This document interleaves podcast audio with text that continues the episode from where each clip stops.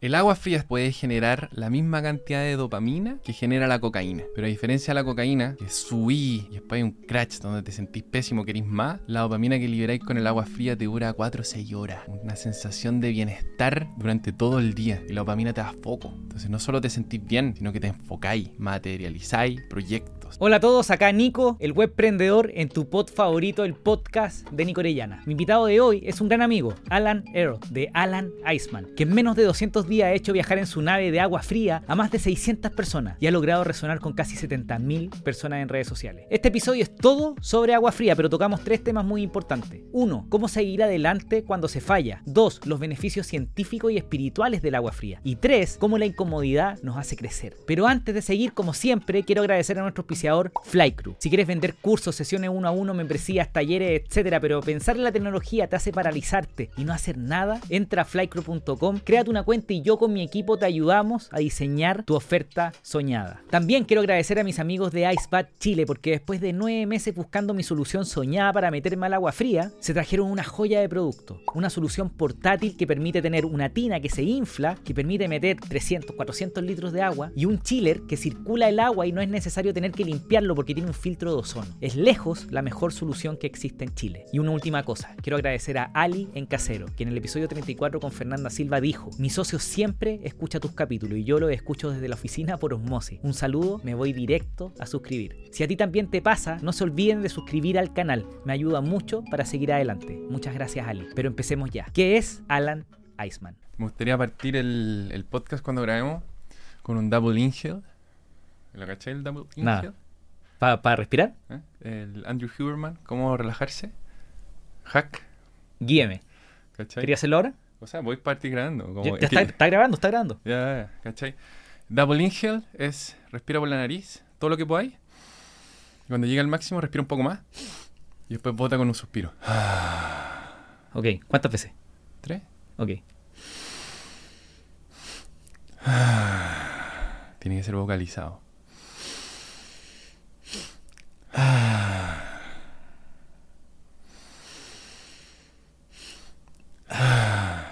¿Qué pasa ahí? Le estamos diciendo al sistema nervioso que está todo bien. ¿Cuándo suspiráis? Cuando está todo bien. No lo así en el metro. Lo así en tu casa. Y el cerebro no distingue qué es verdad y qué es mentira. Le decía esa cuestión, double inhale.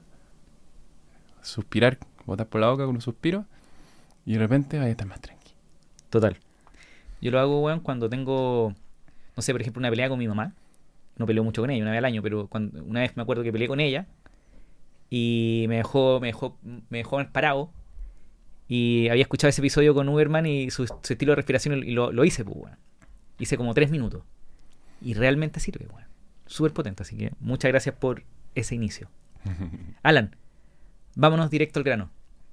¿Qué es Alan Iceman? Alan Iceman es... en la vida uno tiene varios personajes. Y uno de esos personajes es Alan Iceman. Yo soy Alan Iceman cuando gente viene a mi casa. Y soy otro Alan cuando estoy con amigos. Soy otro Alan cuando soy papá. Así que ahora vamos a hablar del Alan Iceman cuando la gente viene a mi casa. Eh, yo soy alguien que mm, sostiene viajes en criomedicina. Y la criomedicina es hacer una inmersión en agua fría hasta el cuello. Agua fría, ¿cuán fría? 3 grados Celsius. ¿Por qué 3 grados Celsius? Porque más bajo yo pensaba que iba a ser mucho para mi máquina. Entiendo. Em, la gente se viene a mi casa, hace inversiones en agua fría y yo lo apoyo en esa inversión, en esa guía. Yo guío a las personas que puedan superar un gran miedo que la mayoría de los humanos tienen, que es el miedo al agua fría, al dolor y a lo desconocido. Y aquí viene gente a mi casa con traumas con el agua fría, con ganas de partir proyectos, Mm. con ganas de materializar proyectos, terminar con parejas tóxicas, renunciar a pegas, cambiarse a casa y vienen al agua fría como hito Mm. muchas, muchas veces para iniciar eso nuevo que quieren armar.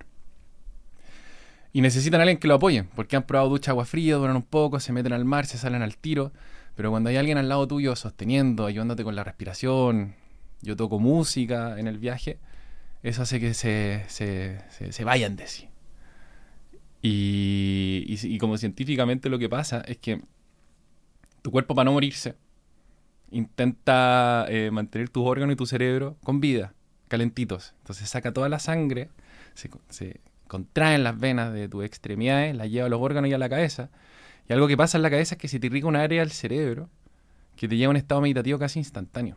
Entonces, muchas veces yo le digo, oye, ya, eh, vuelve, vuelve a este plano, vuelve al cuerpo, llevas más de cinco minutos, y me miran, ¿qué? Mm. ¿Cinco minutos? ¡Wow! wow! Pensé que había sido uno. Porque cuando meditas, eh, no, no sientes el tiempo. Esa es Mm. la gracia. La cabeza es la única que siente el tiempo. Está todo el rato en el futuro o en el pasado. Lo único que está en el presente es nuestro cuerpo. Y esta cuestión te ya tan así de golpe al cuerpo, al dolor, porque estás sufriendo, que de repente perdí noción del tiempo. Y fluyes. Y la gente me dice, siento calor. Me estoy quemando, me dicen. A- En 3 grados Celsius. Me estoy quemando así. Wow, ¿qué onda? Y no se quieren salir. Yo los tengo que sacar la mayoría de las veces. La mayoría la gente no es como, listo, listo, ah, ah, ah, casi muero. No, es como, oh, siento valor. Entonces, Allen Iceman, eso es lo que hace. Eh, trabaja mucho también con la respiración y todo, pero yo me veo más como alguien que sostiene viajes, pero también que busca inspirar. Porque, claro, ahí vamos a hablar de mi historia, pero vengo de mucha oscuridad y en búsqueda de sanar, llegué a esto de manera muy aleatoria, en verdad. Maravilloso. Y bueno, y también hay sido un hit en redes sociales también. Hay crecido muy rápido tu cuenta. Eh, me acuerdo cuando hiciste este cambio de pasar de tu cuenta personal a una cuenta exclusiva de Alan Iceman, ¿no es cierto? Pasaste, no sé, yo la, la- la tengo que haber visto como en 3.000 seguidores. Hoy día hay como en 65.000 quizás. Por ahí, sí. Y eso quiere decir que estáis resonando con mucha gente. El mensaje está resonando con otras personas y, y eso lo encuentro atómico. Y por supuesto también felicitarte por la perseverancia, weón, porque tú sabes lo que crear contenido a diario eh, no es fácil, weón, ¿no es cierto? No, no es fácil. Así que nada, déjame volver un poquito atrás. Aquí siempre me, hay, hay- el, el Luca Idea me molesta que dice como, para, para, para, para, pero vamos para atrás. ¿De dónde? Yo te conocí como fundador de Manga Corta, ¿no es cierto? Porque siempre les cuento que el- eh, uno de los primeros eventos que yo hice, dije, oye, necesito que alguien me haga polera y apareció Alan y me ofreció poleras gratis. Creo que te, terminamos pagando, pero tú nos dijiste, cabros, aquí están todas las poleras para el evento. Ajá.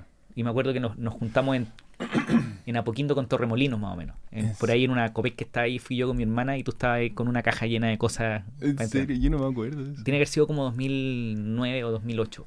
Ajá. Ahí te conocí, weón. Ajá. Eh, pero nada, ¿por qué? ¿Cómo pasáis de ser fundador de una startup a hacer viajes de criomedicina, weón? Cagándola. Por favor. Cagándola una y mil veces. Y. em, re- cagarla te, te genera resiliencia. Em, a ver, yo fundé Manga Corta el 2008 en un carrete. Vi unos gorros personalizados y dije, oye, ¿qué onda esos gorros? No, lo hace mi tío. Uno puede hacer estas cosas así, anda Antonio López de Bello, y ahí está todo. Fui al día siguiente, literal. Y yo me acuerdo que yo le cortaba el cuello a mis poleras. Y los cosía con una costurera que era en mi casa. Y todo el mundo decía, oh, que bacán tu polera, que bien quedó, en la época que la gente le cortaba el cuello a las poleras. Oye, que bacán quedó. Em, y dije, bueno, voy a hacer un negocio de vender poleras con cuello cortado, con estampados rockeros, que eran los que yo quería, y bueno, voy a ser millonario. Entonces, manga corta parte de la ingenuidad. Y eso es algo muy importante al momento de partir cualquier cosa. Porque si le metís cabeza, te paralizáis. Y no así. Nada. Total. Hay que ser ingenuo. Y parte desde la ingenuidad diciendo, oh, me voy a hacer millonario vendiendo poleras con cuello cortado y lo voy a vender por redes sociales. Y ahí partí vendiendo por grupos de Facebook primero, porque no existían los fanpage, después fanpage, después, después página web, página web. Todo asqueroso. O sea, todo sin... Mi primera página era un JPG. Que tenía cuadrado, cuadrado invisible y esos eran los botones, pero era una foto. O sea, no había... La armaste como en Dreamweaver. No, lo armé en Microsoft Publisher. Ok. Así como, lo que tenía a mano, así. Averiguar cómo subirlo a un servidor, onda, aparecer en Google y todo lo demás. Y empezó a avanzar, empezó, empecé a ganar plata y partí sin conocer la palabra emprender. No conocía esa palabra. Para mí había un camino. Eh, estudiáis, trabajáis, te casáis y te morís. Ese era el camino. Igual que mis papás, igual que todos para atrás. Y el 2009, un año después, vi un cartel que decía Desayuno de emprendedores. Yo ya he escuchado la palabra y era un profesor de la U cuenta cómo él armó su propia empresa. Y fui, estaba Oliver Pacot, no sé si lo cacháis, Sí. y contaba de su empresa Boottech y que él en la universidad salió teniendo una empresa inversionista. Y yo quedé como, esto es lo mío, esto es lo que siempre he hecho, ¿por qué no supe esto antes? Oh, me equivoqué de carrera. Yo estaba estudiando, estudié ingeniería civil en construcción, en gestión de la construcción. Yo sé de armar represa y puente y ahora armo empresa. Y, y calculé si me cambiaba de carrera, qué pasaba, me atrasaba dos años, así que dije, ya, así que es lo mismo, voy a ir a todas las charlas de emprendimiento y voy a tomar todos los cursos de innovación y emprendimiento que pueda mientras estudio análisis de suelo y mecánica de Mm. sólido y de la cuestión, ¿cachai? Y iba todo solo, Porque tú estudias ingeniería civil en obras civiles, ¿no? en gestión de la construcción, Perfecto. Pero ingeniería civil. ingeniería civil, sí. ¿Y lo Claro. terminaste? ¿Sí? Ah, Maravilloso. me saqué un 7 en el examen de grado. Máquina, máquina. Y esa historia es muy buena, pero da, da para otro capítulo. Em, y me acuerdo que yo iba a las charlas de emprendimiento solo. Yo invitaba a mi amigo, oye, vamos el lunes a las 9 de la noche, tal persona, a las 7 de la noche, hasta las 9, tal persona va a hablar y nadie me apañaba. Y yo decía, no, no, no. hay gente que como que como no va si no va con alguien. Mm. Y yo iba solo. Me sentaba y veía. Happy Hour de emprendedores, estaba yo ahí. Y pichaba mi idea. Y empecé a iterar otra idea hasta que un amigo me dice, Alan, ya tenía algo armado, ¿por qué no continúas eso? Yo dije, no lo voy a continuar. O sea, no lo voy a continuar como está. Tiene que haber algo innovador. Y ahí retomo como una idea que partí así muy flight, muy en, en- en pañales, que era que diseñadores me mandaran sus diseños, yo los subía a mi página y si se vendían ellos ganaban una comisión. Y mi base de datos era un Google Docs público. Entonces todos podían ver los diseños que vendía el resto, ¿cachai? Era- como el modelo Threadless. Como el modelo Threadless, ¿cachai? Pero en, en- en mi honor, ah, en como- a mí se me ocurrió antes de conocer a Threadless. Pero hasta que alguien me dijo, oye, ¿ya has googleado? Si es que alguien más tuvo la idea. Y yo lo googleé y existía. Y dije, oh, maldición. Y me dijo, no, pues eso es bueno. Hay mercado. Eh, eh, hay mercado, ¿cachai? O sea, es muy, si tenía una idea que nadie no está en el mercado, asústate. Exacto. No- 90% transpiración, 99% transpiración, 1% inspiración. O sea, las ideas valen callampa. Literal. No, no, la idea es nada. Todo, lo, todo es la ejecución y las ideas van mutando. O sea, no Muy- se concentren en la idea. Absolutamente de acuerdo. Ya dije, ya voy a pescar este modelo de negocio y lo voy a desarrollar. Entonces empecé a ir a cursos, desarrollar el pitch, modelo de negocio, bla, bla, bla. Y estaba haciendo la práctica. Y en la cena fin de año de la práctica, yo pichando la idea, quiero hacer esta comunidad de diseñadores, bla, bla, bla. El gerente general está al otro lado de la mesa y me escucha así como reojo y me dice, oye, me gusta tu idea, eh, agendemos una reunión para que me contéis más. Y yo le pregunto a la persona al lado mío como, ¿qué, qué, qué significa agendar? Así, reunión. oye, ¿qué es agendar? ¿cachai? Onda, Yo era, era un niño, todavía estaba en la U. Eh, y agendamos, tuvimos la reunión, se la piché, me dijo, ya, yo te quiero poner plata. Y yo así como, oh, estoy en la universidad, uno se calienta cuando cualquier Obvio. persona da plata. Y ahí fue como, ¿sabes qué? Ya vamos a lanzar. Y ahí postulé a Cercotec, a Startup Chile, y antes de salir de la universidad ya tenía un Cercotec en el bolsillo y un Startup Chile. ¿Y quedaste en, en- en la qué generación de Startup Chile? Tres. Perfecto. Tres, loco. Ahora van en la 27, no sé. Y le cambiaron de nombre, ahora es como Big Seven, Big Sí, Six, Build. Build, sí, Ignite y. Growth. Em, y yo ahí, primer error, pensar que porque alguien te validaba tu idea, es que iba a ser exitosa. Y me lancé, programadores, toda la cuestión, vendíamos, crecíamos, pero hubo un momento que yo estaba así, ventas planas, no me pagaba sueldo hace tres meses, y fue como, "Uh, ¿voy a quebrar? ¿Qué hacemos? Nos juntamos con los socios y, y fue como, ya, Alan, ¿qué te está yendo bien? Estoy vendiendo bien a empresa. Entonces potenciamos esa cuestión. Mientras el otro crece, generemos caja. Ok, entonces cambiamos foco, cambiamos foco.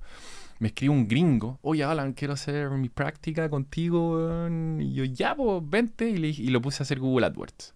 Y en esa época el click me costaba entre 20 y 50 pesos. Y era como los únicos que estaba metiéndose en Google AdWords. Y mis ventas explotaron. Sí, brutalmente. O A, pura performance. a pura performance, sí. Y atender estúpidamente bien. Eso es el eslogan de manga corta para afuera, tanto para el equipo como para los clientes, era un 110% felicidad garantizada. Mm. Y el equipo, yo les decía, cualquier cosa que haga triste a nuestros clientes, nosotros tenemos que hacer todo lo posible para que sean felices. Mm. Una polera te salió mal, déjala a un lado, hazla de nuevo. ¿Alguien quiere cambio de talla? Cambia la talla. ¿Alguien no le gustó? Cámbiaselo. No preguntes nada. Y eso fue gracias al Horacio Melo de Startup Chile. Nos juntamos en una. en un, en, en un, en un asado. Y yo le digo como, recomiéndame libros para leerme. Me dijo, Alan, tu negocio no se trata de polera, no se trata de diseñadores, tu negocio se trata de dos cosas. Logística y atención al cliente. Nada más. Ese es el core. Léete este libro, Delivering Happiness de Sapos. Sapo. Me lo leo así. y dije como, loco, esto es, o sea... es- Y ahí nace como el atender estúpidamente bien, porque yo iba a patronato, yo partí yendo a patronato, no tenía máquina, no tenía nada. Vendía una polera a patronato, la estampaba y la vendía como al doble de precio. Así, de la U a patronato, estampar, esperar, que te atendieran pésimo. Y dije, también desde el ego, quizá un poco la soberbia, dije, ¿cómo un ingeniero de la católica no va a poder superar a todo patronato? Estos gallos lo hacen pésimo. O sea, yo quiero, cada vez que veo un lugar, me quiero cambiar. Al toque. Dije, esto es muy fácil, ¿cachai? Hay que solo atender bien, si todos hacen lo mismo. Y atendiendo súper bien es que las empresas volvían con nosotros y volvían y volvían y volvían y les daba lo mismo lo que cobráramos. Siempre estamos dentro del mercado, pero ellos sabían que con nosotros íbamos a estar a la fecha y todas las poleras iban a estar bien. Sí. Y eso era lo único que importaba en el mundo de las poleras, que era tan artesanal y tan de maltrato. Y ah, salió una mal, tú te equivocaste en la talla, ¿no? Págame más. Y eso es un poco manga corta. Em, de ahí nace manga corta. Em, ahora, ¿cómo evolucionó esta cuestión? Em, crecimos muy rápido, crecimos al doble por año. Y, y cuando tení lo que es producción, distribución, atención al cliente, metros cuadrados, los costos no, no, no suben al doble, realmente suben Mm. más rápido de lo que vendes. Y la estacionalidad también te mata. Tenís meses muy buenos y meses muy malos. Entonces ahí el flujo caja era un muy- temazo. Y, y- y inversiones grandes que hiciste también en máquinas y cosas. Sí, entonces como que saltando un poco al futuro, levanté plata por Brota, que fue un, un crowdfunding muy, muy, muy exitoso. Hicimos un video muy, muy bueno y en 24 horas levantamos 84 palos. Em, y me acuerdo haber puesto la canción Happy de Pharrell como 700 veces ese día. Y aquí como la siguiente como cagada. De nuevo, porque te valían la idea desde afuera, piensas que te está yendo bien. Mm. Cuando los números son los que te dicen que te está yendo bien. Vendíamos harto, facturamos caleta. Entonces llegó un momento donde me llega un mail y me dicen, hola Ana, estoy vendiendo unas máquinas, como que voy a cerrar la empresa, la estoy vendiendo barata, ¿cachai? Onda, ven a verla. Y yo digo, "Ah, otro mail más vendiéndome máquinas. Chao. Una semana después, oye, ¿las puedo ir a ver? Sí, voy y era un pulpo de serigrafía automatizado. Una máquina de varias toneladas que podía lograr hacer una polera cada tres segundos. Así, polera, polera, polera, polera. Y dije como, esto está sobre mi capacidad productiva, pero es como una ocasión, es como una oportunidad. Lo hablé con los socios, fue como, dale, pidamos un crédito, comprémosla, nos está yendo bien, nos va a seguir yendo bien. Em, me llamaban de diario a hacer charlas, entonces estaba como todo este, uno se empieza a cegar un poco Sí. con el éxito y en ese est- estar cegado, decido y compro la máquina. Y la pongo en la oficina y me doy cuenta que no tengo suficiente electricidad para correr toda la operación. Entonces, o funcionaba la mitad de la empresa y la máquina estaba apagada, o funcionaba la, la máquina Y y todo todo el el, resto- resto estaba apagado. Y era brígido eso, eso fue Se brígido. puede cambiar el empalme de la oficina. o sea, ya lo había cambiado una vez. Entonces fui a hablar de nuevo con el dueño y necesitamos ampliar la capacidad. Y me mandó a la cresta. Y me dijo, no, yo no, ya, ya no voy a pagar eso. Yo así como, ¿qué hago? ¿Qué hago? Ya, Sí, me voy a cambiar de oficina. Me cambié de oficina. un les- empalme debe costar 7 palos, 10 palos. Por ahí, sí. Eh, cambiarme de oficina, irnos más lejos, todo el, todo el estrés que se fue, o sea...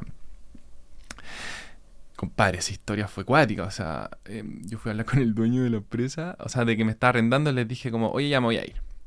Dale, entonces no tenéis que pagar el mes. Yo dije, no, el mes de garantía paga el último mes. No, tú tenés la oficina destruida, así, así como, ¿qué onda, cachai? No tenéis que pagar. Y yo le dije, no, no les voy a pagar. Y la cuestión, aparte, yo le saqué la patente, hice unos trámites que como que eso valía plata, así como, no, no, eso no lo hiciste. Y como que nos peleamos y me dicen, ¿sabes qué? Si no nos pagáis, mañana amanece la oficina con candado. Y no voy a poder entrar y no voy a poder producir. Y yo quedo así y le digo, ah, guau, como nos vamos gritándonos. Yo estaba muy estresado, muy exaltado, muy reactivo. Voy a la oficina, me siento, mi mano derecha me mira la cara, me mira y me dice, ¿qué pasa? Nos tenemos que ir hoy. y ella me mira, mi cara de seriedad, se levanta y dice, ya todos a empacar, ahora te dejen de hacer lo que están haciendo, saquen las cajas, nos vamos. Yo gracias a Dios la semana anterior había sacado las máquinas, que a todo esto era una ventana donde cabía con 5 centímetros de varianza entre la grúa que entra, bueno, una cuestión así, tengo fotos esa. Nos vamos No ahora. recuerdo haber visto. Dos noches después nos cambiamos de oficina y ahí como que toda la bola de nieve de deudas explotó y llegué a un punto de burnout. De, yo me acuerdo para Navidad pasé dos noches de largo, Mm. seguidas. Día siguiente, 11 de la mañana, yo tirado en, en la sala de reuniones durmiendo así, pero así como un muerto.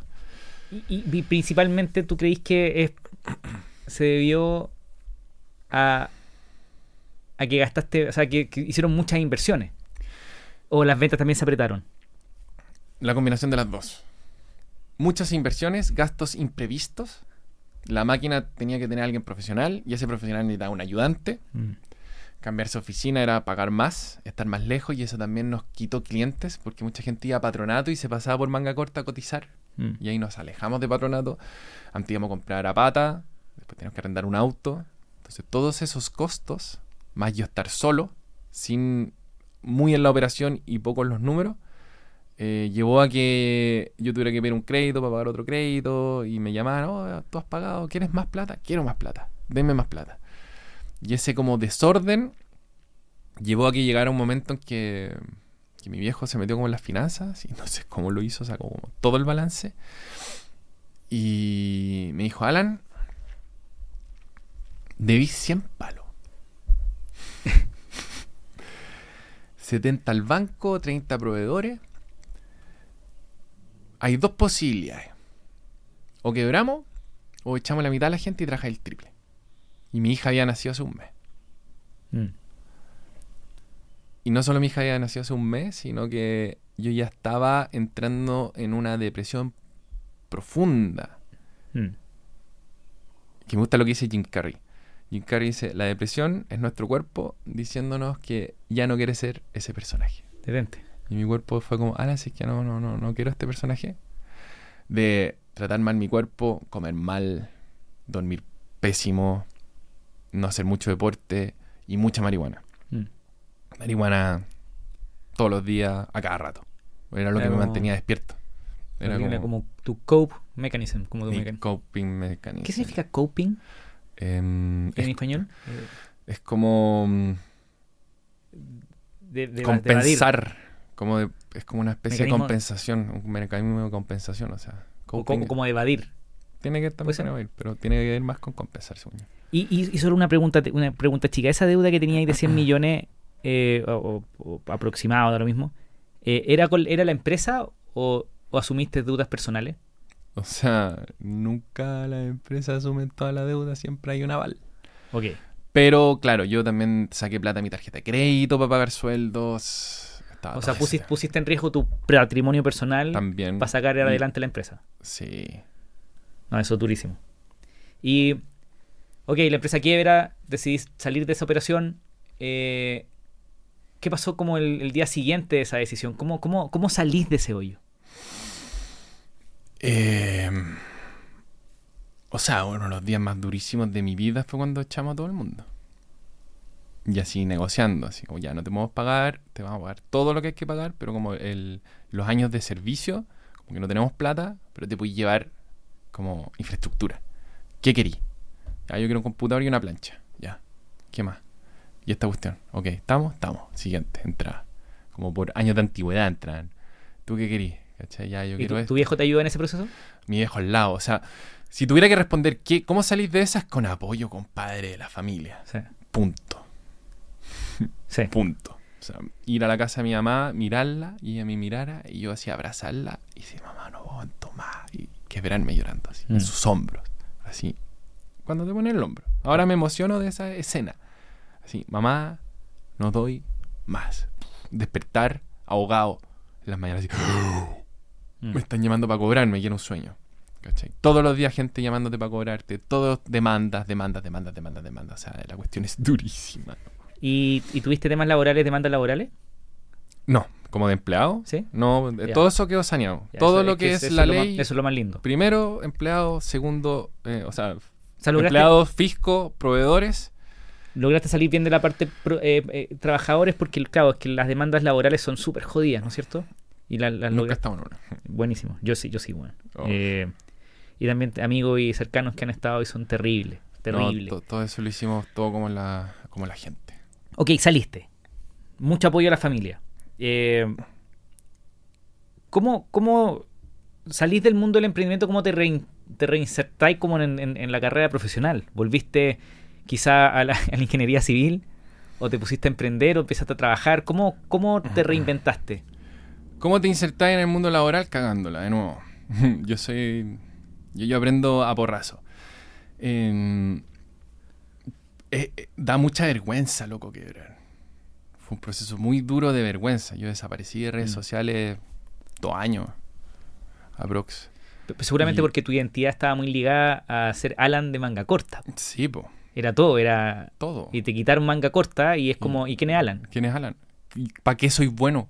¿Soy bueno para algo? Nunca he tenido jefe. Nunca nadie me, ha- Mm. me ha, me ha dado una palmadita en las pares y decir, buen trabajo, compadre. Te la- ponía ahí happy nomás. Me ponía happy a mí mismo. Yo me daba palmaditas, ¿cachai? Exacto. Brigio, entonces, ¿para qué soy bueno? ¿Soy bueno? ¿Valgo? ¿Cachai? Onda, los skills de emprendedor que todo el mundo hablan, ¿le sirven a la empresa? ¿Cachai? ¿Me van a contratar? Entonces iba a Falabella y era como, oye, ¿en qué consultora trabajaste antes? ¿Cachai? O, o si tra- No, nada, he tenido una empresa de polera. Ah, nadie te contrataba. Los únicos que me contrataban eran gente que me conocía de manga corta, que sabía toda la capacidad de empuje que tenía y eso, era algo que querían en su empresa. Y estuve en muchas empresas, seis empresas en cinco años. De la mitad me echaron, de la otra mitad me fui. Nunca, o escalando, o temas con personas, o males entendidos. Pero lo que me di cuenta, después de todos estos años y volver a emprender, yo ahora estoy estudiando coaching y te sacan un, un- un test que es brutal, súper caro, pero te, te saca una radiografía y la coach me dijo, Alan, tú sinceramente estuviste puro hueveando en todas las empresas y los cargos que estuviste. ¿Por qué? Porque tú eres bueno en marketing, eres bueno en producto, pero son dos cosas que te quitan energía. Y tú tienes que hacer cosas que te dan energía. ¿Qué te da Mm. energía a ti? Vender. Tú haber sido comercial. ¿Por qué estás en growth? ¿Por qué estás en producto? Esa cuestión, no, tú no estás para estar sentado todo el día en el computador. Y eso es lo para lo que te contratan. Entonces, ¿qué así? Te sentás en el computador y empezás a vender, te metían en marketing, yo me metía en todas partes como para hacer crecer la cuestión, en la idea, en el producto, pero muy desde la capa externa cuando ellos querían a alguien técnico. ¿Cachai? Eh, el storyboard, no sé, como el, el- como el caso de uso, ¿cachai? Los mockups, Sí, después el testing y, y como la parte súper técnica. Y tú no eres técnico, tú eres comercial, estuviste puro leseando. Entonces por eso perdía las pegas, porque querían A y les da A, tres cuartos de A más 10 de lo otro. Y era Claro. como, no, pues yo, yo quiero yo quiero A nomás, ¿cachai? Claro. No, no quiero a alguien que me solucione otros pro- problemas, ¿cachai? No quiero a alguien tan proactivo. Entonces me aburría también. Me aburría, eh, al principio partía súper bien, después me aburría, entonces me pasaban esas cosas.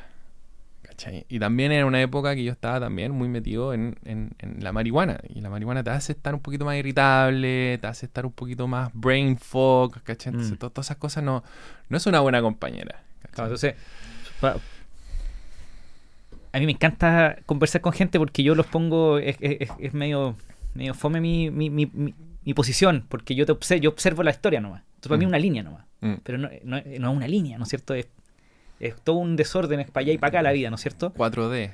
Es, eh, en cuatro dimensiones, pero manga corta, exitosísimo, te- se, te- se- se- se pasan de tuerca, gastan más, ganan menos, quiebra, después salís golpeadísimo de esa experiencia, empezáis a trabajar en estas 5 o 6 empresas durante 5 años, te dais cuenta que eres comercial, que, que no eres tan producto o, crecimiento, te empezaste a quemar de nuevo, empezáis de nuevo a caer quizá en, en en este consumo de marihuana que me decís. ¿En qué termina eso? Lo, lo- lo que es la parte comercial y todo esto es de este último año, por si acaso. Yo todavía no sabía que, nos, que, que ese no era donde, Pero- donde me daba energía, pero en fin. Hace mucho sentido. Yo te conozco, weón, y sé que, que eres bueno vendiendo. Soy bueno vendiendo, soy bueno en productos, soy bueno en marketing. ¿Cachai? Pero no para estar todo el día haciendo eso. Sí. Es un pivoteo. las cosas que te gustan emprendiendo, me gusta eso, pero ¿qué, qué cosa te da energía y qué cosa te quita energía? Eso, eso por- a, los, a los que están escuchando, onda. ¿Qué cosas hacen que terminan el día con más energía y qué cosas hacen que terminan el día con menos energía? Hay un amigo que me dice, Alan, yo me siento, me pongo mi audífono, Excel en una pantalla, PowerPoint en la otra y soy feliz. Y esa cuestión yo lo pienso y digo como, me muero, me muero, me muero con esa cuestión. Lo hago, pero me quita energía, ¿cachai? Y lo hiciste por cinco años. Lo hice por cinco años y claro, eso fue parte... Sí, lo hice por cinco años. Em, ¿Qué pasa? Año, llega la pandemia, home office, y ahí yo empecé a fumar mañana, tarde y noche. Así como instantáneo, ¿cachai? De hecho, había una, hasta una reunión de Zoom donde prendí un pito así con la cámara prendida. Y como que fue discusión, me dijeron así como, oye, vamos a dejar que la gente ya, esta es una empresa creativa, ya, así pueden fumar marihuana. Así, tuvieron que hablarlo. Y mm, en un acto desesperado por, yo creo que me ayudaran, porque yo había dejado el pucho, no me costó mucho dejar el cigarro. Y dije, ya ahora voy a dejar la weed, y lo intentaba y no podía. Y lo intentaba y a la semana llamaba un Rappi, ahora te llega marihuana por Rappi, y, y compraba, ¿cachai? Y compraba poquito, y fumaba muy poquito, pero siempre, eh, con las adicciones da lo mismo la cantidad, la cuestión es la recurrencia. Entonces, y en un acto desesperado porque me ayudaran, yo creo ahora mirando para atrás, llegué un día a mi casa y le pasé un paquete de marihuana a mi ex, y le dije, pásamelo una vez a la semana, por favor, toma. Y ella me lo tira por la cabeza y me dice, Alan, onda, tú no debieras estar fumando, onda, después de la depresión y todo eso, el doctor te dijo como, onda, no más, ¿cachai? Mm. ¿Por qué ah, llegaste con Mari? Como que ahí empezó como a cachar qué onda me estaba pasando. Yo estaba muy irritable, muy perseguido. Mm. Empecé a hablar con psiquiatra y de repente eh, me- eh, como que fuimos a uno, fuimos a otro, de repente dice, Alan, anda este último. Y yo, pero ¿por qué si ya fui como a dos, cachai? Onda, me recetaron armonil, cachai? Onda, no tengo Mm. nada. No, es que anda este porque él está a entender. Ya fui y empecé a hacer caletas de preguntas del consumo. Así, pa, pa, pa, pa. Y dije como, "Oh, me quieren ayudar. Wow, Y le conté todo así. Llega la evolución y me dicen, Alan, estás adicto. Y la única forma de salir es que lo dijís todo. Es la única forma de salir. ¿Qué es todo? Alcohol, marihuana, eh, psicodélicos, todo. Yo me acuerdo de ir apagué la, la cámara y me puse a llorar. Yo toda mi vida he pensado, si se me pasa la mano con la marihuana es cosa de dejar la marihuana nomás. Pero Mm. la chelita en Valdivia, con una hamburguesa de, diseñada para esa chela, también, también. Y así como, oh, fue muy duro, loco. Esa weá fue muy dura. Me acuerdo en mi diario anoté para todas las cosas que me servía la marihuana, así, para crear, para escuchar música, para fluir, para ver películas, y pa, pa, pa, pa, pa, pa, y ahora hago todo lo mismo, 100% sano, clean. No necesitáis marihuana para escuchar música, no necesitáis marihuana para ver películas, no necesitáis marihuana para tener sexo, no necesitáis marihuana para nada. Mm. Y lo disfrutas incluso más. La marihuana es un depresor. No es un potenciador. No, no quiero profundizar ahí porque quiero ir al agua fría, pero ¿qué es lo más duro que te quitó la marihuana? Mi matrimonio.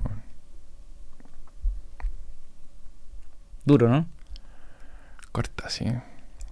Estoy Ok. alejado de mis hijas, así que sí, es duro.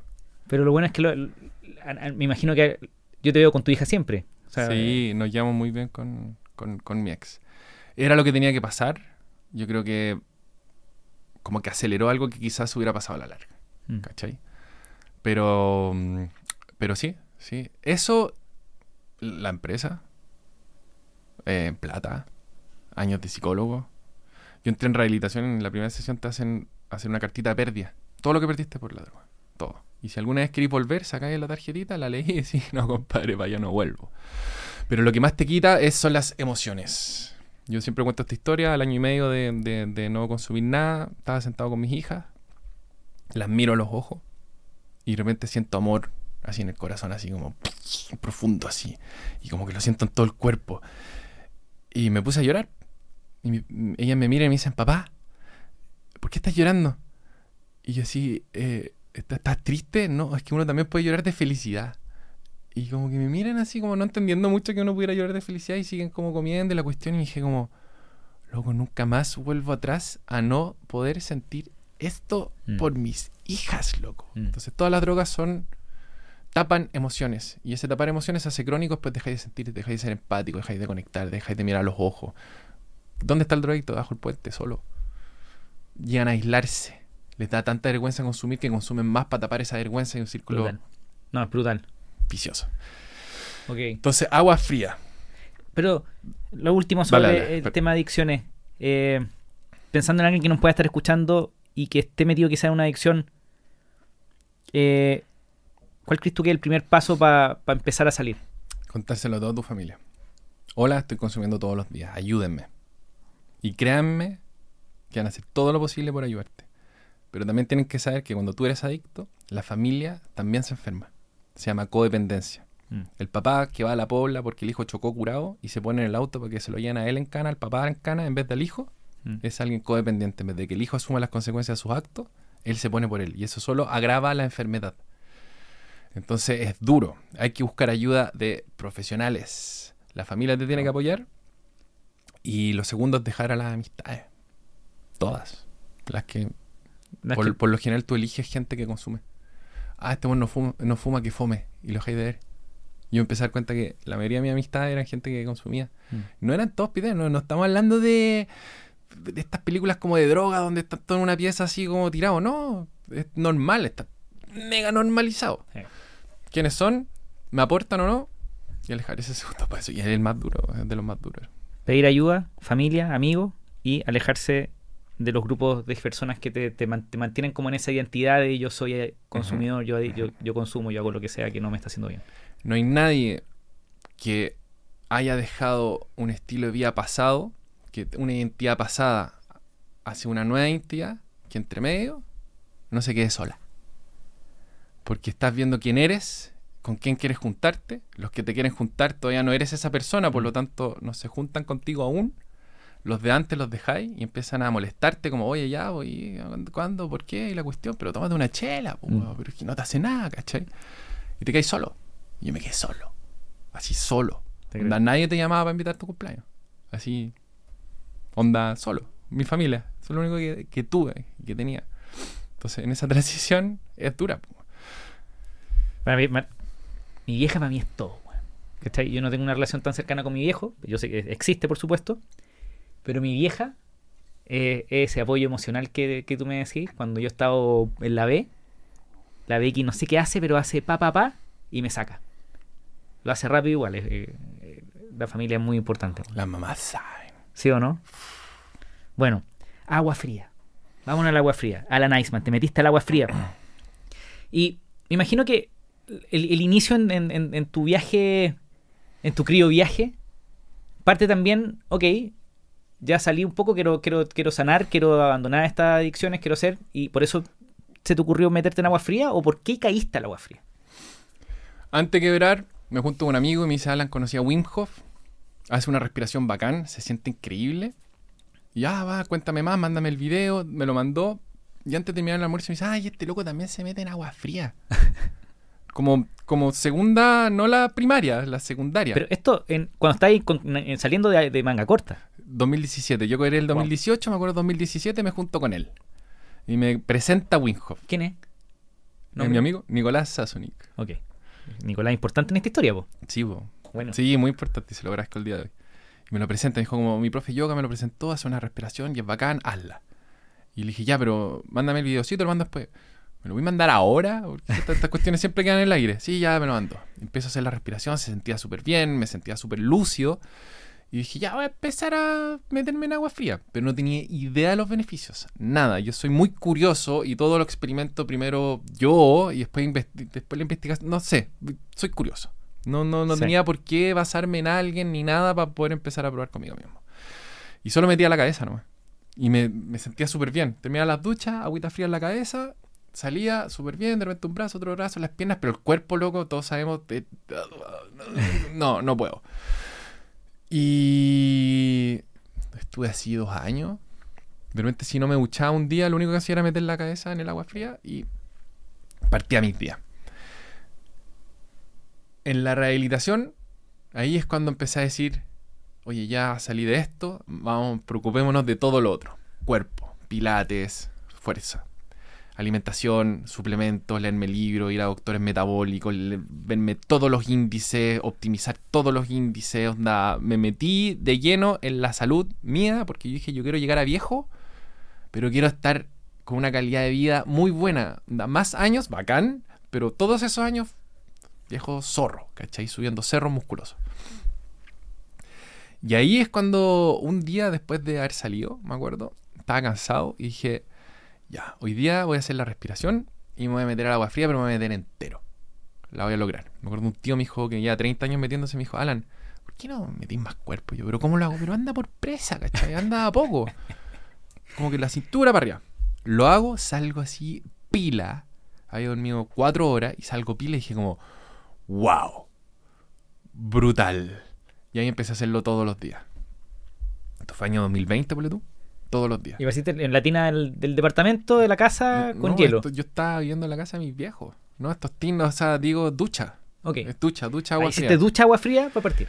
Saltamos al futuro, yo me empecé a meter ríos, lagos. Cuando había agua fría me metía, se sentía bacán, como que estaba probando. Y ahí empezó a viralizarse todo el tema de los beneficios del agua fría, mental performance, weón, onda, dopamina, Ah. Nuestro serotonina. Andrew Uberman. Nuestro querido Andrew, Andrew, Andrew Uberman, ¿tú crees que él fue el que empezó, empujó el tema?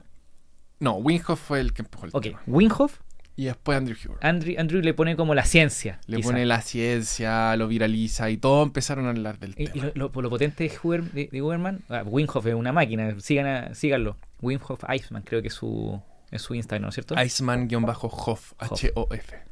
Eh, y Andrew Uberman es Uberman Labs en muchas partes. Y Uberman lo entretenido que tiene es que es profe de Stanford. Es como director del departamento de no sé qué diablo de Stanford. Entonces le da mucho peso todo lo que él dijera. po, weón.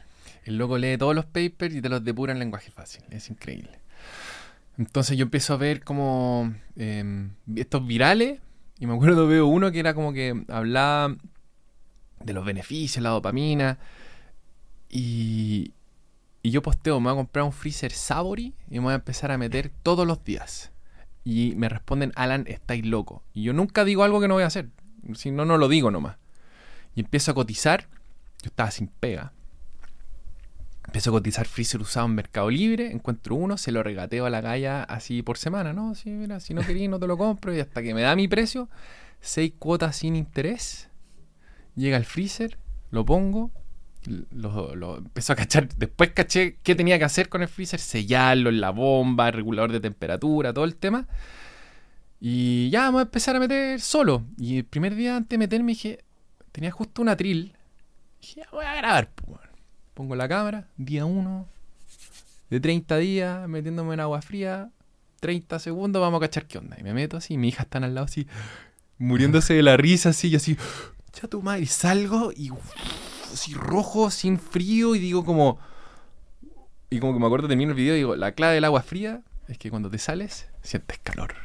Y esa es la clave, y me voy. Día 2, 6 y media de la mañana, prendido, tiene que dejar a la niña al colegio, me meto, y me acuerdo que voy a apretar el, cronómetro y justo antes de apretarlo se apaga, como que el dim se apaga y lo aprieto y solo como que prendo la pantalla, pero no pierde el tiempo. Y me quedo ahí, me quedo ahí, me quedo ahí, y como, ¿cuánto llevo, loco? Así, ¿Cuánto rato he estado? Pesco el cronómetro, fuck, se apagó ya, supongamos, yo quería ir 30 segundos, 40 segundos, muy de a poco. Ya, Desde- supongamos ya, veo el video y estuve como dos minutos y medio. Dije como, ya, entonces desde ahora voy a hacer dos minutos y medio. Día 3, día 4, día 5, habían días que no quería y simplemente entraba y salía. Cuando llevaba, y todos los días grabándome, como que lo subí a mi Instagram personal y caleta gente prendió así, dale Alan, te Mm. estoy siguiendo y la cuestión dije, ya, sí que yo tenía un Instagram botado, dije, ya lo voy a empezar a subir al otro Instagram nomás. Mm. Pero en un momento dije, si yo subo un video todos los días por 30 días, la probabilidad de que el día 30 el video sea peor que el día 1 es nula. Cero. Y la segunda cosa que va a pasar es que mi postura corporal frente a la cámara, la mejor. probabilidad de que sea peor que el día 1 es nula. En mi máxima curiosidad dije, veamos Vamos. qué pasa. Día 1, día 2, día 3, mejor postura, día 4, mejor postura, día 5, día 6, día 7, día 8, día 9, día 10, review de libro, ¿cachai? Con máscara, tirando la talla, metiéndome la cuestión. Día 19 me echan de mi pega. Ahí he estado dos meses. Así como, pa. No, Alan, si es que la cuestión. Yo creo que se quedaron sin plata. No, no sé qué pasó. Fue muy raro. Y en vez de achacarme, solo sentí poder. Así como. sí, a mí me han echado varias veces y todas me ha achacado. Con el no. tiempo, siempre es como esa oscuridad y la miro con curiosidad. Entonces, me acuerdo en una que me echaron, fue como, levanté los brazos y dije, oh, ¿qué va a deparar de mí ahora? ¿Cachai? Así como, ¿qué, qué se viene? ¿Cachai? De nuevo, página en blanco, ya, curiosidad, ya, ¿qué se viene ahora? Y esta fue ya la más mística de todas, porque ya, ¿qué se viene ahora? Ok. Voy a. Ya, ya, ya habían habido amigos que me habían pedido como agenda para venir a meterse. Ok, Yo, yo ya. 20 días mostrando tu trabajo, 20 días mostrando mi trabajo. que este, a mí me encanta Austin Kleon, que ah, tiene un libro que se llama eh, Show Your Work, muestra tu trabajo. Tú- 20 días mostrando tu trabajo en redes sociales, Ajá. la gente ya tenía curiosidad de lo que estaba ahí haciendo y te, empezaban a decir, yo también quiero hacerlo. Yo también quiero hacerlo. Y yo juraba que estaban locos. Yo decía, esto nadie lo quiere hacer. ¿Cómo es que hay gente que quiere hacer esto? O sea, meterse, nadie quiere meterse al agua fría. Era un viaje personal, pero de repente gente empezó a decir, yo también quiero ir contigo. Sí, yo también quiero ir Y tú contigo. dijiste, te despidieron y tú dijiste, ¿sabes qué? Los voy a invitar. Los voy a invitar. Abrí agenda y dije, ¿cuánto cobro? No tengo idea. Es un freezer flight, se ve flight, no importa. Es un freezer usado. No importa, abro agenda y digo, páguenme lo que quieran o hagamos trueque. Pero vengan. Y dije, ya voy a trabajar de 7 de la mañana a 11 de la mañana todos los días. Y para las tardes me voy a conseguir una pega part-time así de algo que me dé como las otras lucas. Voy a, voy a cobrar tanto, quiero ganar tanto por hora y eso me va a dar tantas lucas al mes y lo voy a lograr. Tiro la agenda y empieza a llenarse. O sea, empiezan a inscribirse gente, inscribirse gente, inscribirse gente, inscribirse gente. Y así todos los días desde las 7 de la mañana, así hasta, hasta que empieza a quemar. Y me acuerdo cuando estaba... Y, y acá está el poder de la comunidad. Porque empecé a pedir ayuda. Hola, necesito esto. Llegaba gente me ayuda. Hola, necesito esto otro. Entonces llegó un momento y dije, hola, necesito pallets. Un amigo llegó con, con su, con su camioneta con pallets. Hola, necesito un taller para hacer como un frontis de madera bonito. Llegó una amiga y me dice, Alan, ya acá tenemos un taller, vente para acá. Voy para allá, me dice, se, sienta su y me dice, ya, Alan, te vamos a hacer tu logo. Pesca el emoticón del hielo, le pone al medio Iceman. Y digo, ¿por qué? No, es que tengo una cortadora láser de madera. Me hace el logo, me dice, ya, ahora vamos a poner tu Instagram. ¿Cómo te llamas? Alan-Earl. Me dice, pésimo, tenés que inventar otro. ¿Pero cómo? No, invéntate otro. Y dije, ah, me acabo de hacer un TikTok, estamos hablando día 25. O sea, yo todavía no era Iceman ni nada, ¿cachai? ¿Quién era yo? Era Yaran. Entonces me había hecho un TikTok de Alan Iceman. Se ve si está disponible en Instagram. Ya, pues. Alan Iceman está disponible. Ya, pues cámbiatelo. Me lo cambio. Me acuerdo que me cambio. Y un amigo me escribe y me dice, ¿de qué te las dais? Así tirando caca. Al tiro salen los haters. Al tiro, ¿de qué te las dais? Pero un amigo. Pero, eh, amigo, Amigo, los amigos, la, la familia y los amigos estos son terribles. ¿de qué te las dais si lleváis menos de un mes? La cuestión, dije, loco, hay que manifestar quién quieres ser. Chao. Claro. Pongo a Alan Iceman, más el frontis, la cuestión... quizá un amigo preocupado también, pues, este. No, no voy a, no voy a indagar en, en ese amigo. ¿ya? Eh, es como media competencia, entonces como que está tratando también de hacer lo mismo. Ya, no importa, ya. Entonces estamos un pasito más adelante. Pero la- la gente ayudándote. Y un amigo siempre me decía, Alan, cuando el mundo resuena con lo que estáis haciendo, Claro que sí. todos se empiezan a vibrar para que lo logrí. Y esa cuestión es maravillosa. Onda, Mm. uh, start with the why. Start, start with why. De, Sí, de Simon Sinek. Eso es impresionante. O sea, llegas a tus objetivos porque todos ven tu propósito. La- eh, mi firma es, la medicina se comparte. No es como estoy armando un negocio de cold planch y yo no me meto. Mm. No es como, loco, mm, ha sido tan potente para mí que yo necesito compartir este poder que sentí cuando me echaron. Mm. Porque no quiero que nadie no pueda vivir esto porque es demasiado brutalmente bacán. Y todo eso pasó antes del día 30 que tenía agendado a la doctora Josefa González con caleta de seguidores. Entonces yo me quedo hasta las 3 de la mañana ese día poniendo el front empecé a clavar clavos y, y en el chat de- del, del edificio. edificio. así como, ¿quién está martillando hasta ahora? Y yo así, "Concha tu madre, perdón. Pongo el frontis de, de, de, de pasto y la cuestión... Espera, ¿y, no te, ¿y los vecinos no, no se enojan con la música? Obvio que sí, pues, pero, pero he hecho cosas para aplacar eso, pero ese es otro tema.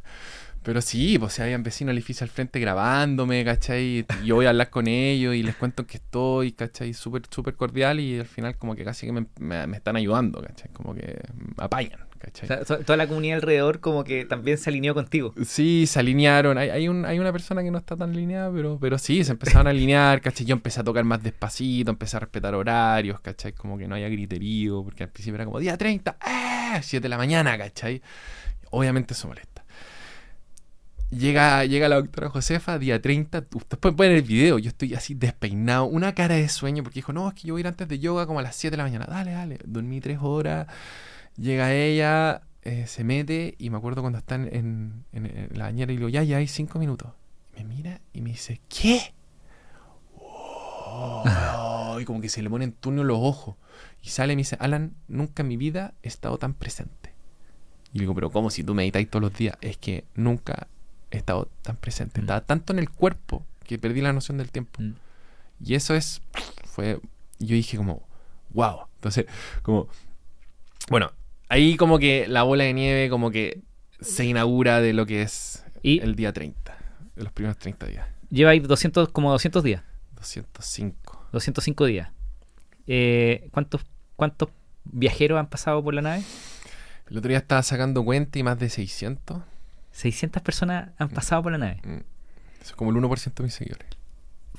Y estáis, no quiero profundizar en eso, pero es- estáis, estáis yendo, lo estáis profesionalizando. Quería armar algo más serio que lo que estáis haciendo ahora, ¿no es cierto? Claro, ¿Se puede sí. contar algo de eso? Em, no se puede contar mucho, no quiero adelantarme, pero yo no soy alguien que piensa chico. O sea, la, la- la nave en tu departamento y, y después vamos a abrazar a todos los vecinos que te aguantaron, pero probablemente vaya, queréis No. llevarlo al siguiente nivel. No es sustentable estar en un departamento incluso por temas legales. O sea, Sí. no, no, no tiene giro comercial ni nada. No. Perfecto. Obviamente el, el futuro es salir de mi departamento de alguna forma. Sí. Mucho, mucho éxito en ese, en ese paso. Vale, gracias. Agua fría. Eh, ¿Por qué el agua fría genera algo tan potente en el cuerpo? Y quizás hablemos de este video que hiciste, po. Cocaine. El agua fría está demostrado que puede generar la misma cantidad de dopamina que genera la cocaína. Pero a diferencia de la cocaína, que subí y después hay un crash donde te sentís pésimo, querís más, la dopamina que liberáis con el agua fría te dura 4 o 6 horas. Entonces Mm. sentí un est- un- un- una sensación de bienestar durante todo el día. Mm. Y la dopamina te da foco.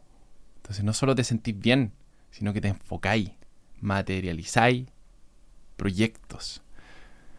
Entonces yo dije, si todos los días de mi vida por un año me meto al agua fría y tengo este boost de energía y de foco y de felicidad y de, y de bienestar, Mm.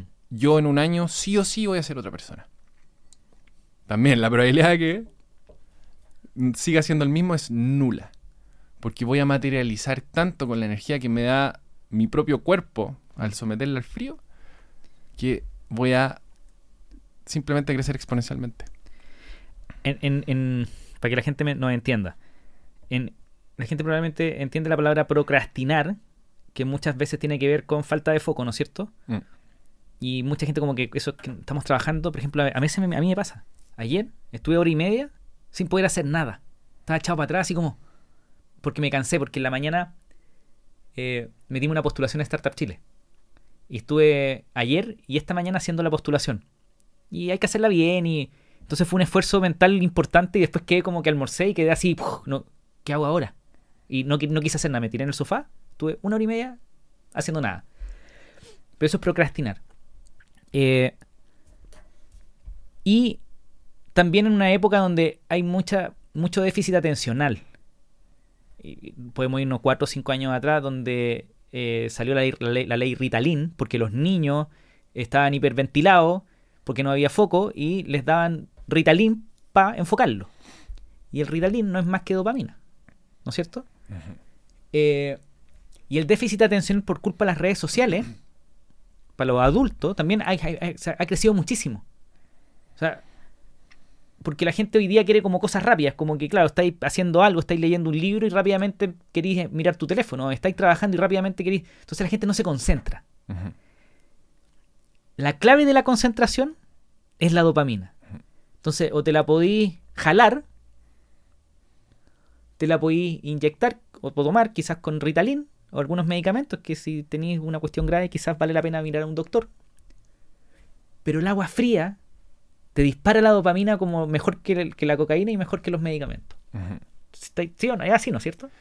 Así es, y, y- y sin ese crash, o sea, no tienes ese, ese, ese, pic Claro. de dopamina. El agua fría no te da ese pic de dopamina que te da la cocaína, sino que es una liberación tónica que se llama. Y es como, de nuevo, para que alguien no, no- no entiende nada, pero imagínate cuando te comí un helado muy rico. El, el helado muy rico genera un, un- un incremento en la dopamina, pero rápidamente cae. Y el tema es que como cae tan rápido, uno quiere com- seguir comiendo. Entonces eso pasa que uno agarra un chocolate, una barra de chocolate, y te la podéis mandar entera. Cuando dijiste me voy a comer tres cuadritos, Mm. y te la comí entera, porque te comí los tres cuadritos, se dispara la dopamina, y después cae, y, y, y- y Quieres más. Y quieres más, quieres más. La, la- la dopamina es la hormona que incentiva al ser humano a repetir eso que le dio dopamina. De hecho, después de la dopamina sale otra hormona que te da una sensación de vacío. Mm. Para que repitas eso. Imagínate comerte una hamburguesa y que tu cuerpo sepa que esa es la mejor hamburguesa que vas a poder tener en la vida y que no hay más. ¿Qué pasaría con la especie humana? Se moriría de hambre. Entonces siempre tiene que haber sensación de vacío después de un pic de dopamina para que vuelvas a repetir eso que te dio ese gustito. Entonces, por eso el mundo de la droga siempre quieres más para poder llegar a lo mismo, pero nunca puedes llegar a lo mismo. Entonces el agua fría te da esta dopamina, pero se va liberando de a poco, la misma cantidad, pero es una liberación que perdura en el tiempo. Entonces estás feliz y no tienes este crash y no te, no te puedes... Y, y como es dopamina que viene de algo que cuesta. Hablemos de eso. Dopamina barata, dopamina cara. Dopamina barata, drogas. Eh, drogas, comida y redes sociales, porno, todas esas cosas. Dopamina barata. ¿Qué pasa? Siempre quieres más, nunca puedes llegar a lo mismo, genera dependencia, tolerancia. Todos sabemos cómo se ve eso cuando uno lo hace sin parar. Ajá. Dopamina que cuesta, dopamina que tiene una retribución mucho mejor, que el crash o esa sensación de vacío no, no da, casi nada. O sea, sensación de vacío después de hacer deporte, mm, casi nula. Dopamina cara, o sea, perdón, eh, cara, el deporte, andar en bicicleta. Andar en bicicleta, deporte, eso lo tenemos súper normalizado, pero eso es dopamina, eso es algo que cuesta, eso genera adaptación, hormesis, que se llama. Cosas que nos hacen incómodos, que hacen que el cuerpo se adapte y le enseñamos a nuestras células a que lleguen al siguiente nivel. Eso es hormesis. Otro tipo de hormesis es el agua fría. Me cuesta, me duele y el cuerpo te da una recompensa y el cuerpo se adapta. Mm. Entonces hay que preguntarse, ¿por qué el cuerpo me está dando una recompensa por meterme al agua fría? ¿Será algo que me hace mal o algo que me hace bien? Es algo que me hace bien. Y no solo te da dopamina, te da serotonina, te da adrenalina, noradrenalina, endorfinas, te da todo un mix. El cuerpo te dice, repite esta cuestión porque me hace bien. Si metí la mano al fuego, no te da dopamina. Pero si te metí al agua fría, el cuerpo te está recompensando. Y el cuerpo es sabio, es la máquina más sabia que existe. Entonces, repítelo, porfa. Te estoy dando todo para incentivarte a repetirlo. Me encanta este tema. Yo me meto en agua fría, así que. Segundo, ¿qué tiene que ver perder peso con el agua fría? ¿Cómo parto? En un gancho. Uno puede perder peso con agua fría más rápido que haciendo deporte o comiendo bien. De hecho, si te metes en agua fría, tu cuerpo hace todo lo posible por mantener la temperatura. Si bajáis 3 grados de hipotermia. Y el agua está literal 33 grados más bajo que tu cuerpo. Para mantener ese calor, lo que hace el cuerpo es sacar toda la glucosa de la sangre, la lleva a lo que se llama las grasas pardas, que son la estufa del cuerpo, y las quema. Tomen calor, mitocondrias produzcan energía. Mm. Y después se va la grasa. Ok, necesitamos más leña. Metámosle leña a la estufa y quemáis calorías y quemáis calorías y quemáis calorías. Entonces, con el tiempo de meterse al agua fría, vas quemando este exceso de grasa y todo un tema, to- toda una cos- un, un hilo de cosas extras que te da. Entonces, no solo quemáis las grasas y la glucosa de la sangre, sino que el quemar las grasas y la glucosa de la sangre hace que empieces a mejorar y aumentar la sensibilidad a la insulina. Alguien diabético es alguien resistente. Necesita el más metabolismo. insulina para producir el mismo efecto. Empiezas a necesitar menos. Y tener menos insulina es muy, muy, muy bueno para la salud y también para el peso. Segundo, la estufa del cuerpo empieza a agrandarse. Las grasas pardas no es que tengan más grasas, sino que las grasas blancas se empiezan a convertir en pardas porque le empiezan a llegar mitocondrias a las células. Y tienen en vez de una o ninguna mitocondria, empiezan a tener 3, 4, 5 y tienen tantas que se empiezan a ver cafezosas porque las mitocondrias tienen una pigmentación café. Y ese aumento de eh, las grasas pardas, de tener más mitocondrias poblando todas estas células, hace que tu metabolismo basal suba. Por lo tanto, en estado de reposo quemas más calorías que antes con la repetición. Entonces, o puedes comer lo mismo y bajar de peso, o puedes comer más y estar bien. Yo pesaba 18 kilos más que ahora. Lo recuerdo. No cuando partí, pero sí coincide mi bajada de peso cuando empecé a meter al agua de las duchas y todo lo Entonces este aumento de metabolismo, sensibilidad a la insulina, quemar grasas, hace que a la larga bajes de peso. Aparte que cuando uno empieza como un camino de salud, Correcto. empieza a hacerse un círculo virtuoso y empiezas a preocuparte de otras cosas, ¿cachai? Hoy me estoy metiendo al agua fría, entonces voy a comida acá, deporte allá, entonces uno va acumulando cosas. Hipotermia. Déjame contarte una historia. Cuando yo me metí la primera vez al agua fría, lo hice con, con en, en Float, en el centro de François Pousset, con su socio. Y algo que no, no hay que hacer, que yo lo hice y que me asusté. Fui al centro, me metí al agua fría, por supuesto amateur, yo soy muy personal, entonces no me gusta que me vean, yo no podría ir a tu viaje, no me gusta que me vean, yo quería hacerlo solo. Entonces puse la, la cámara para ver, para ver qué me pasaba, me metí, el tema es que se me pasó el tiempo, tuve 23 minutos. 23 minutos, yo salgo y yo así, ¿cuánto tiempo llevo? Y miro, 22 minutos. El tema es que salí y me empezó a dar frío. Mucho frío. Tanto frío que tuve que estar casi 50 minutos en la sala de espera de Float porque no, no lograba enfria- eh, volver a recuperar el calor. Se, se me durmieron las manos. ¿Cachai? Claro, seguramente estuve al borde de la hipotermia. po. Entonces, y después yo estudié el tema y claro, me- se me pasó la mano. Hay que tener cuidado también. Porque claro, hay un punto, el problema con la hipotermia es que si entráis en hipotermia, eh, no es tan fácil salir, o sea, te podéis morir. Hay un punto en que el cuerpo ya no tiene la capacidad de aumentar la temperatura del cuerpo. Y va para abajo, ¿no? Por eso, por eso a mí ese día se me durmieron las manos y se me durmieron los pies, porque seguramente toda la sangre estaba, weón, volvamos a tener calor. Para que, para que el, el- cuando, uno, cuando, cuando uno entra al agua fría, el cuerpo en- entra en estado de supervivencia. Y dice, ¿qué es lo más importante? Que sobreviva mis órganos y mi cerebro. Entonces contrae todas las venas de tus extremidades, porque le da lo mismo que se mueran tus extremidades, y las lleva a los órganos. Saca todo el calor y los lleva a los órganos. Entonces por eso las manos te duelen y se Mm. congelan, porque Mm. le da lo Sí. mismo tus extremidades. ¿Y qué pasa después? Que sentís calor, está todo calentito, te sales del agua, las venas se dilatan, vuelve la sangre a tus extremidades, tocan tu piel que está fría o el ambiente que está frío, y esta segunda vez se contraen, pero en vez de llevar calor, llevan frío a tus órganos. Y te da lo que llaman el chill o el segundo frío. La mayoría de la gente dice, ah, estoy súper bien, tengo calor, y la cuestión y le digo, tranquilo, ya te va a dar frío. Aquí tenía un tecito caliente, no lo necesito, bla, bla, bla. Yo solo espero. Y después del rato están tiritando tomándose el tecito. Te viene ese chill.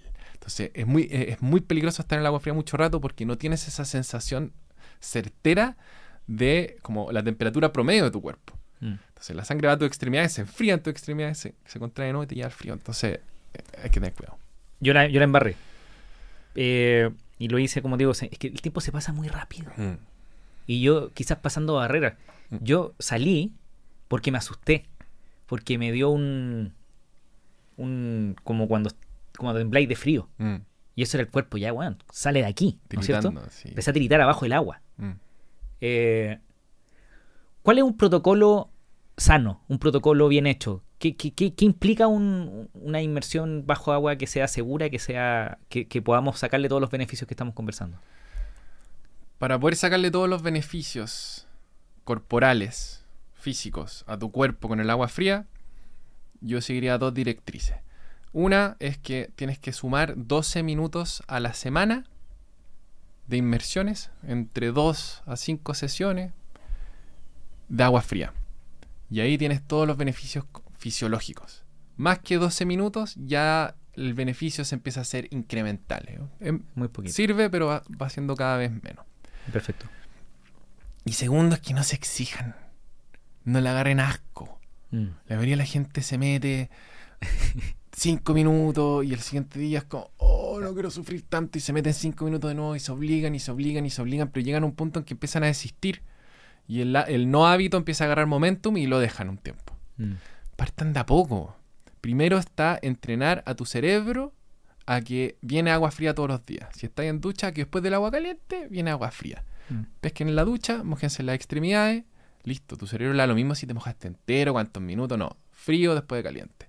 Y con la semana, una semana mojándose las extremidades, segunda semana también, les va a pasar que se van a salir de la ducha después de la caliente, se van a estar secando y van a decir, oye, faltó algo. Ah, la fría, van a dejar la toalla, la van a colgar, van a prender la fría, se van a mojar y van a decir como, "Ah". y ahí es cuando hiciste el hábito. Cuando tu cerebro dice, oye, esto lo has repetido tanto que ahora te ayudo a que lo sigas repitiendo. Y de ahí yo empezaría a hablar a mojar el resto del cuerpo, empezar a acostumbrarse a eso. Mm. Y de ahí, después de uno o dos meses, empezaría a contar tiempo. Entiendo. Primero el hábito. Esas son las dos claves. 12 minutos a la semana es lo que científicamente se necesita para una mejora eh, física. Física, que está 100% ligado a las grasas pardas. Ojo. Perfecto. Entonces, si así tres veces por semana, son perfectamente tres. Si son cuatro por semana, cuatro, sema- cuatro sesiones de tres minutos, tres y suficiente. Suficiente. Sí, yo te contaba cuando llegaste que yo, yo tengo mi, mi, mi plunge, mi, mi, mi, Cold planche. mi mi tina de agua fría, la tengo a 7 grados. Y la cuarta vez que me metí, eh, me estaba metiendo 5 minutos. Y no la pasé bien. Al día siguiente no lo hice, pero no lo hice no porque no porque me tuve que ir a las 6 de la mañana a una reunión. Me fui muy temprano en la casa y fue como, no, no, no. no. Púdrete agua fría. Y me fui. Volví ayer y ahora de nuevo, pero... Es porque, claro, me estoy exigiendo mucho, la, estoy pas- la pasé mal ese día. Dije, no, esta es una mierda, igual que emprender. Igual y no, que... y no, no es la, no es la idea tampoco. Entonces, cuando encontré una excusa, no la hacía. Exacto. Es más fácil no hacerlo con cualquier excusa. Y esas excusas de repente van aumentando. Hablemos de la parte más como mental, espiritual del agua fría. De lo que estamos conversando. Tú me decís. ¿Por qué es importante hacer de manera voluntaria cosas que te incomodan? ¿Por qué? ¿Pa- pa- ¿Por qué? Porque si puedo quedarme en la que durmiendo, pues puedo, puedo- me tomo un cafecito al tiro. ¿Para qué, para qué me voy a hacer exponer a algo difícil de manera voluntaria? Exponerte a algo difícil de manera voluntaria lleva a estados de sanación del cuerpo, a adaptación. La comodidad es la gran causante de todas las enfermedades que existen en el mundo. La incomodidad es la cura. A tus células les vale huevo qué está pasando. Ellas Mm. solamente reaccionan al ambiente. Fenotipo, genotipo más ambiente. Tienes los mismos genes, le inyectáis ambiente y eres tú. Entonces necesitamos esas inyecciones de ambiente en el cuerpo para que los genes expresen las proteínas que tienen que expresar para tú llegar a donde querías estar. Mm. Ambiente. Sol, comida, deporte, agua fría, calor, ayuno, hormesis o hipoxias intermitentes también. Todo eso genera estados de adaptación. Entonces necesitamos enfrentarnos a lo que antes nos enfrentamos a diario, que era ir a buscar comida sin comer, ayuno, comer poco o comer equilibrado o comer en, en- no todo el día estar comiendo, volver a hacer deporte, cruzar ríos para ir a cazar, salir en la mañana con nieve, todo eso hacían que el cuerpo se adaptara y por lo tanto se hiciera más fuerte. Como ahora no tenemos que hacer ninguna de esas cosas, nos tenemos que obligar Mm. a hacerlas. Tenemos que obligarnos a ir al gimnasio, tenemos que obligarnos a meter el agua fría, tenemos que obligarnos a ayunar.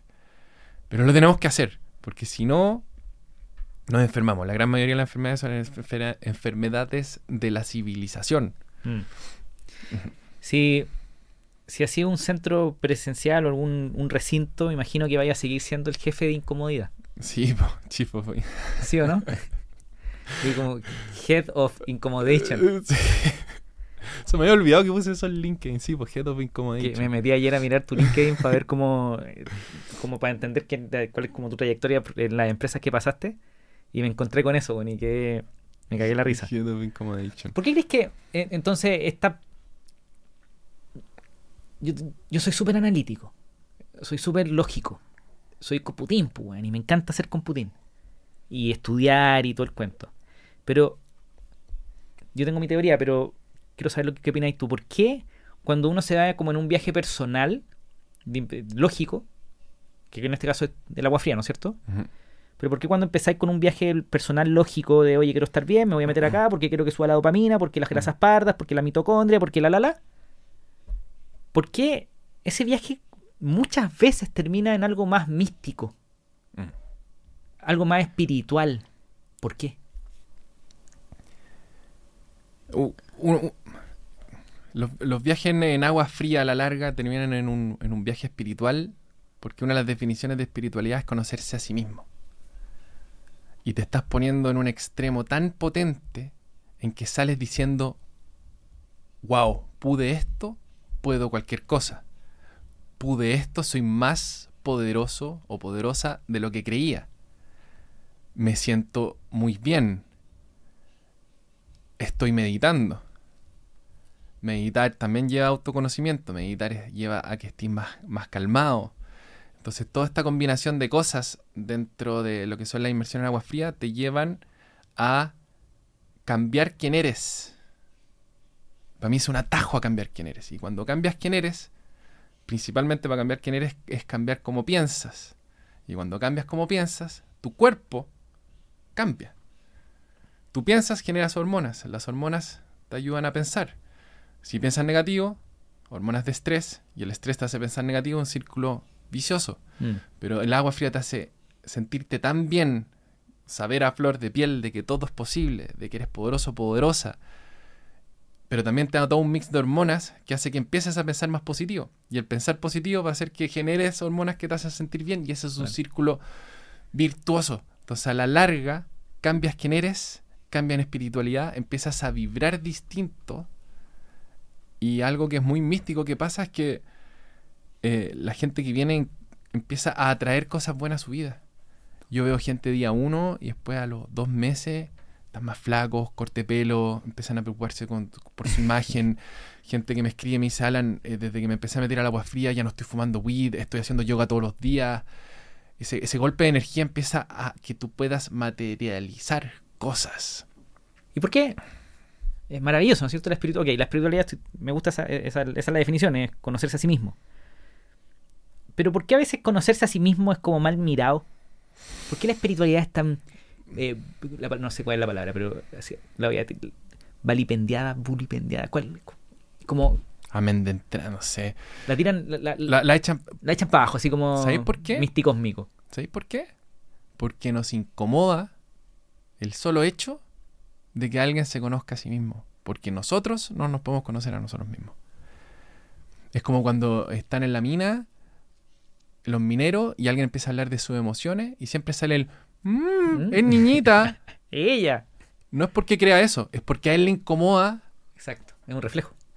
Exacto, entonces hablar de emociones, conocerse a sí mismo nos incomoda y por eso es como, ay, el espiritual no, prefiero estar en la Matrix, tapando, viendo tele, trabajando, comiendo, que empezar a mirarme para adentro porque es incómodo, weón.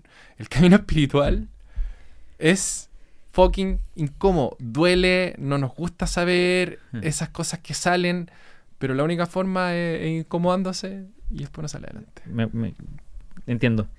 Eh, y, y ojo que para el que nos pueda estar escuchando, insisto, no es solo agua fría, pues, ¿no es cierto? Es hacer cosas de manera voluntaria que nos incomoden, como ir al gimnasio, como andar en bicicleta, como... ¿Sabéis qué? Yo, yo lo más parecido...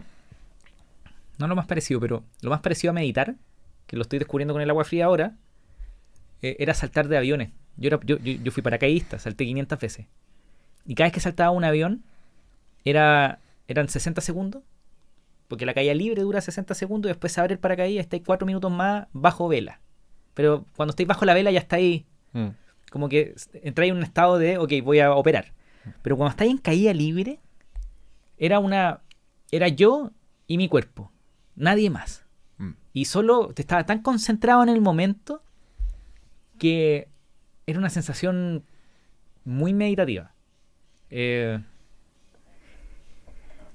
y, y- y por- y probablemente me generaba el mismo resultado quizás que el agua fría porque me, me esforzaba a hacer algo que me estaba incomodando. Yo, yo no lo quería hacer. Pues bueno, era me voy a matar, me Mm. voy a matar, me Mm. voy a matar y lo hacía igual. Mm. Y después el- el- al día weón, me sentía increíble, me subía al auto, me venía a Santiago porque esto era en Melipilla.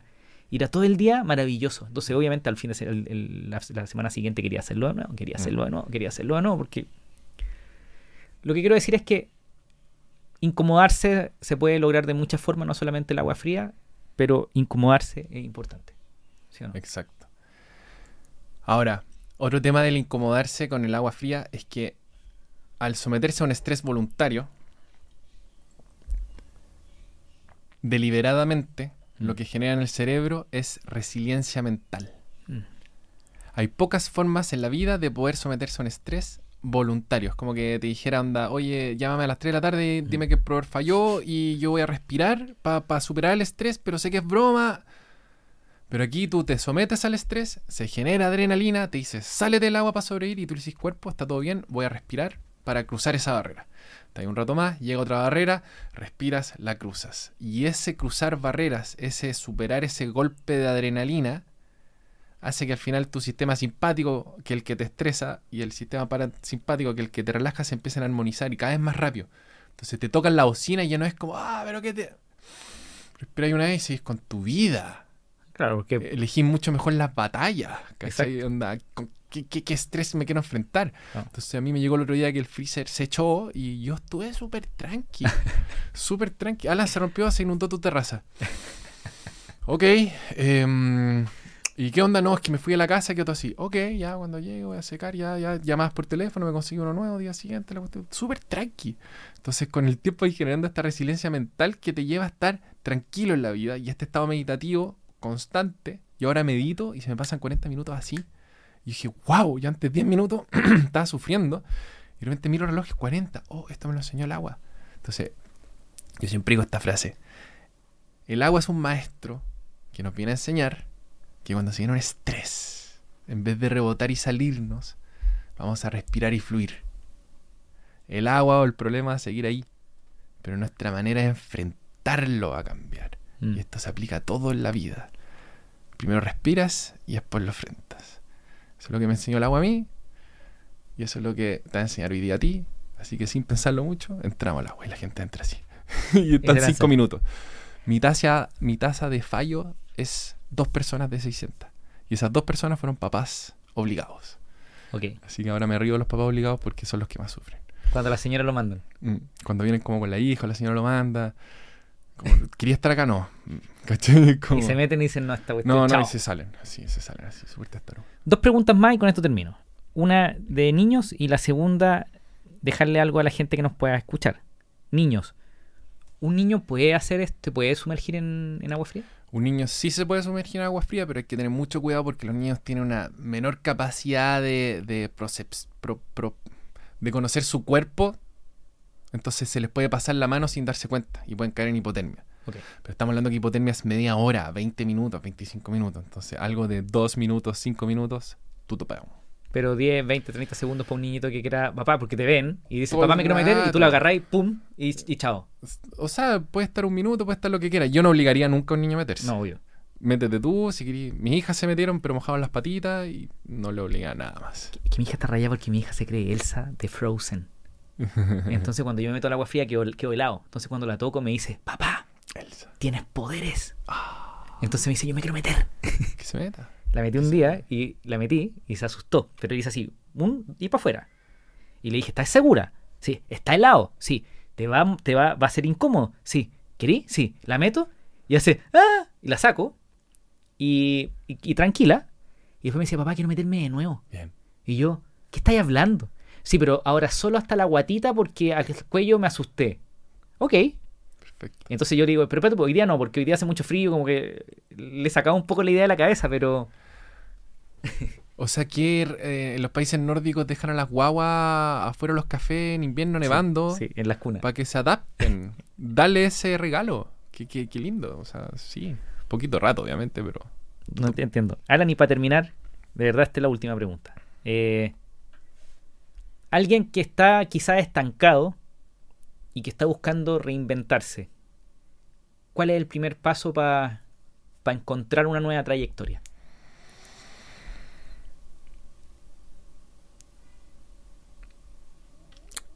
no, no sabría dar la respuesta cuál es el primer paso, pero sí diría que solo partan, sin todas las pajas mentales que te lleva a ese partir. Página web, logo, nombre, cold planch con super filtro UV ozono. Partan con un freezer usado, en 6 cuotas sin interés. Abran agenda en Calendly Free, que la gente venga y ahí, siguiente paso, ¿cuál es? Siguiente paso, ¿cuál es? Ahora lo vamos a... No, yo todavía no tengo página web. Yo todavía uso mi Gmail. Sí. Y me da lo mismo. Y me da lo mismo. Porque no, no, no necesito dedicarle tiempo a eso aún para lo otro que le quiero dedicar foco. Entonces, láncese con un freezer usado que uno no necesita mucho para partir.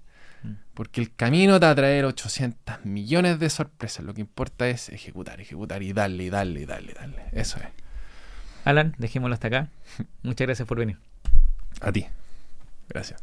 Adiós. Si te gustó el episodio, por favor ayúdame que el mensaje de vivir de lo que amamos llegue a más personas. Compártelo con un amigo, déjame 5 estrellas en Spotify, suscríbete en YouTube, déjame un comentario o simplemente toma el link del episodio y compártelo en tu red social favorita. Muchas gracias a todo mi equipo que me ayuda a tener el tiempo para hacer este episodio. Muchas gracias a ustedes por escucharlo. Adiós.